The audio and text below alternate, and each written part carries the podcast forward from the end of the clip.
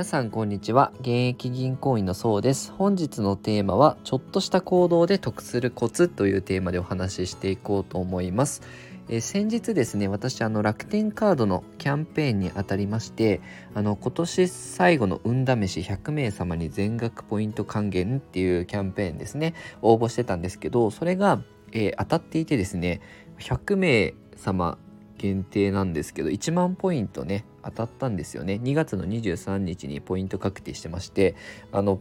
楽天ポイントの画面見たらびっくりしたんですけどやっぱりねそういうことってあるんですよね。100名だから当たらないかなと思って応募しないとすごくもったいなくってあの得するちょっとした行動っていうのがそのこまめに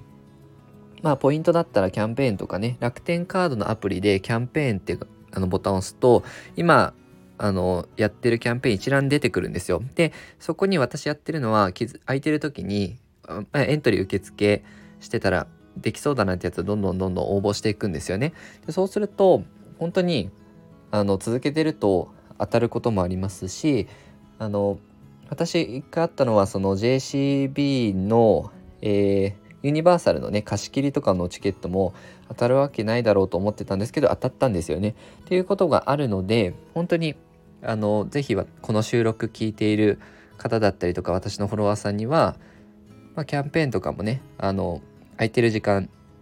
こうエレベーター待ってる時間でもいいですし隙間時間友達待ってる間とか本当に空いてる時にポチポチとやるだけでもだいぶあの成果出てくると思いますので、ぜひ継続してみてください。えこのようにですね、私のチャンネルは収入を上げることだったり、支出を下げること、運用することをテーマに配信してますので、よかったらチャンネルのフォローよろしくお願いいたします。本日はご視聴いただきありがとうございました。